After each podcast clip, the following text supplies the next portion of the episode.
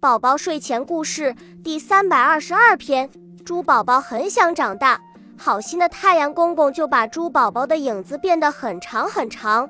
猪宝宝认为自己长大了，看到小刺猬，一脚就把它踢开了，又讥笑背着袋子的小田鼠。太阳公公看见了，又把它的影子变小了。猪宝宝伤心的哭了。熊大婶安慰猪宝宝。猪宝宝很感谢熊大婶，熊大婶说大帮小是应该的。猪宝宝听了，知道自己错了，便勇敢地跟小刺猬和小田鼠道歉。